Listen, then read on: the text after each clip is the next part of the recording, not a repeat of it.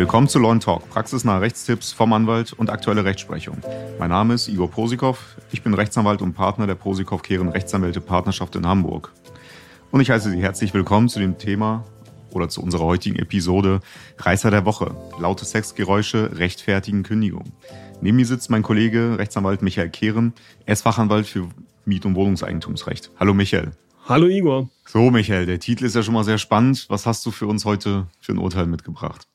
Ja, wir haben äh, dieser Tage gemeinsam beim Essen gesessen und jemand hat uns mit einem Artikel aus einer großen deutschen Boulevardzeitung äh, konfrontiert, wo eben drüber stand, lauter Sex, ja, Kündigung gerechtfertigt.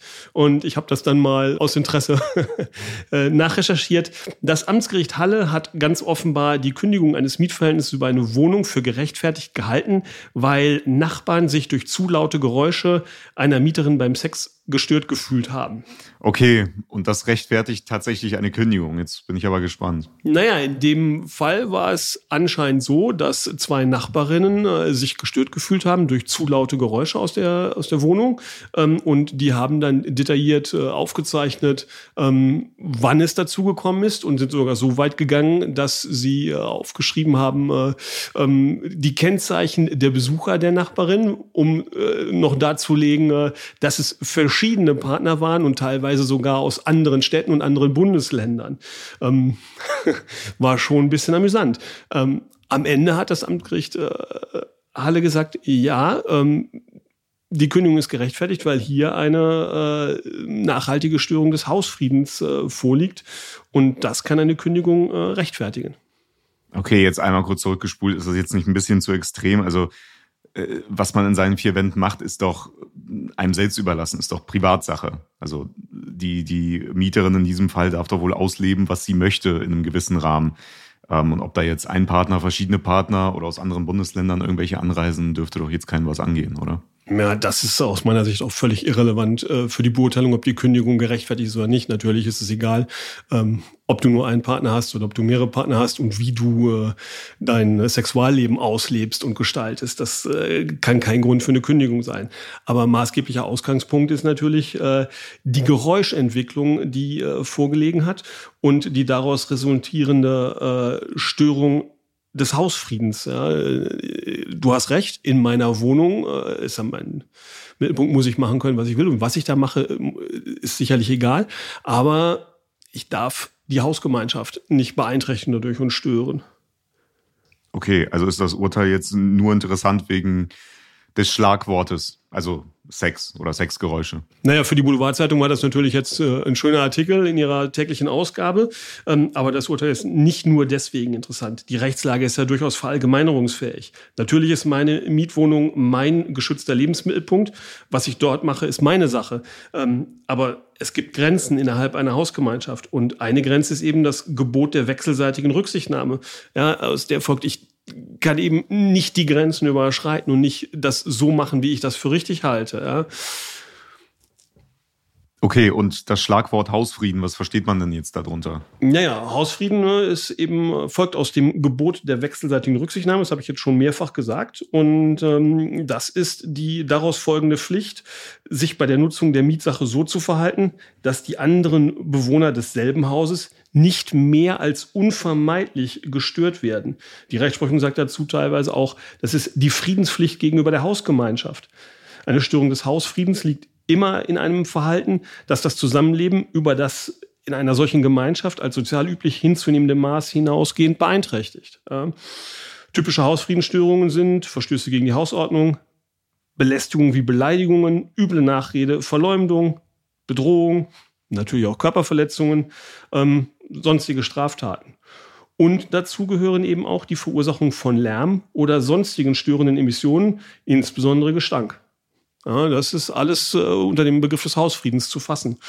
Und ähm, wenn ich gegen den Hausfrieden verstoße, kann das eine Kündigung rechtfertigen, ähm, setzt allerdings voraus, dass der Mieter, die, äh, dass der Vermieter den Mieter wegen dieses Verhaltens abmahnt und ihm eben halt sagt, das ist der Verstoß, den ich dir zur Last lege und wenn du dich nicht in der Zukunft besserst und an die Regeln hältst, dann droht dir die Kündigung des Mietverhältnisses. Insofern ist hier in dem Fall des Amtsgerichts Halle auch äh, der Einwand der Mieterin, sie habe ein Gehörproblem, sie sei teilweise taub und könne daher die Lautstärke selbst nicht be äh, beurteilen, nicht ganz stichhaltig für die, äh, für die Verteidigung gegen die Kündigung, denn sie muss ja vorher mindestens eine, wenn nicht sogar zwei oder drei Abmahnungen ähm, wegen dieses Verhaltens erhalten haben und damit hatte sie ein Problembewusstsein. Also, äh, dass sie sich da nicht darauf einstellen kann wegen ihrer gesundheitlichen Beeinträchtigung, ist natürlich nicht zutreffend.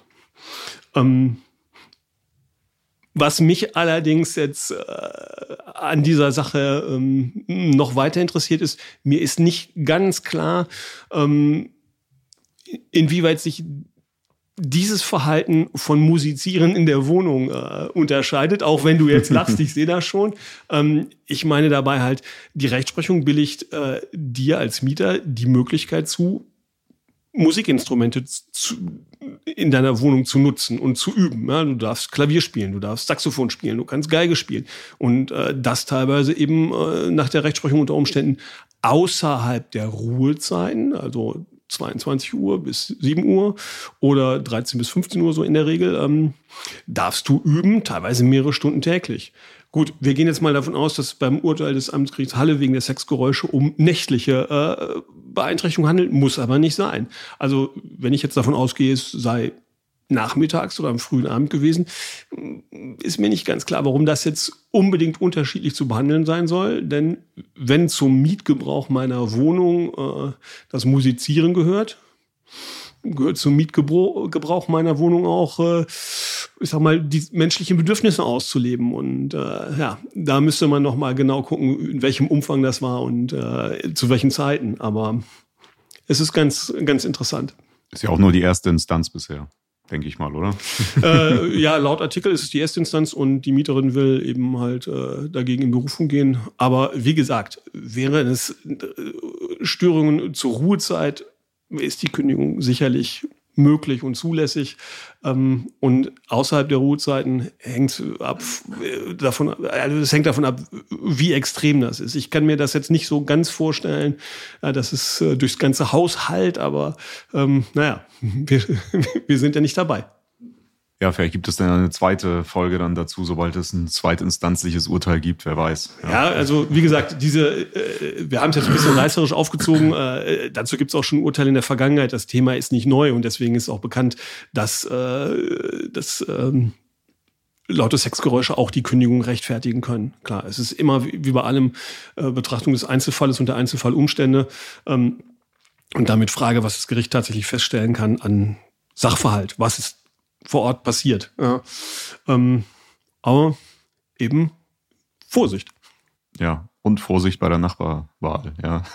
Sollte man auch da sagen, oder? Ja, ich sag ja, es hängt davon ab, natürlich. Äh, jedem Tierchen sein Pläsierchen, jeder Mensch ist anders. Wir wissen nicht, wer jetzt, ob jemand besonders empfindlich war oder ob jemand besonders rücksichtslos gewesen ist. Ja, ist ich sag ja, äh, wird ja eine Wechselwirkung wahrscheinlich gewesen sein. Das sehe ich auch so.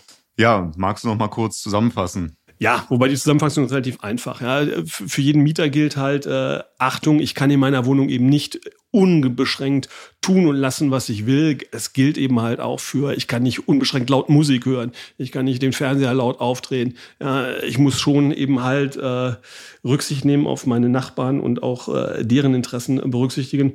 Und äh, deswegen äh, gilt allgemein aus, aus, als Tipp für die Mieter, Geräuschentwicklung innerhalb der Wohnung am besten, oder was heißt am besten, grundsätzlich innerhalb, von, innerhalb der Zimmerlautstärke. Ja, das sind ungefähr 40 Dezibel. Daran sollte sich alles orientieren. Ähm, ich habe schon angedeutet, Musizieren innerhalb der Wohnung, Üben von Musikinstrumenten, da sagt die Rechtsprechung durchaus außerhalb der Ruhezeiten, darf ich das auch. Zwischen, ich sag mal, einer Stunde, anderthalb Stunden bis drei Stunden am Tag, da ist die Rechtsprechung sehr uneinheitlich. Aber ansonsten Rücksichtnahme auf die Nachbarn und für den Vermieter gilt, wenn sich zu viele Mieter beschweren und sich der Sachverhalt äh, beweisen lässt, dass da eine Störung vorliegt, die außerhalb der Zimmerlautstärke liegt, abmahnen, nochmal abmahnen, kündigen, um Ruhe wieder ins Haus zu bekommen. Das wäre so im Prinzip auch plakativ und schlagwortartig meine Zusammenfassung. Sehr gut, vielen Dank. Äh, wenn Sie ein Problem zum Thema Kündigung von Wohnraummiet äh, oder innerhalb der Wohnraummiete haben, dann können Sie uns gern kontaktieren. Ansonsten abonnieren Sie gerne unseren Podcast in Ihrer Podcast-App, bewerten Sie den Podcast auch gerne. Das hilft uns immer weiter und motiviert uns hier tolle Folgen weiter aufzunehmen. Welche Themen interessieren Sie sonst noch? Schreiben Sie uns gerne eine E-Mail an kontakt@lawandtalk.de. Vielen Dank, dass Sie reingehört haben und wir hören uns in der nächsten Folge. Bis gleich.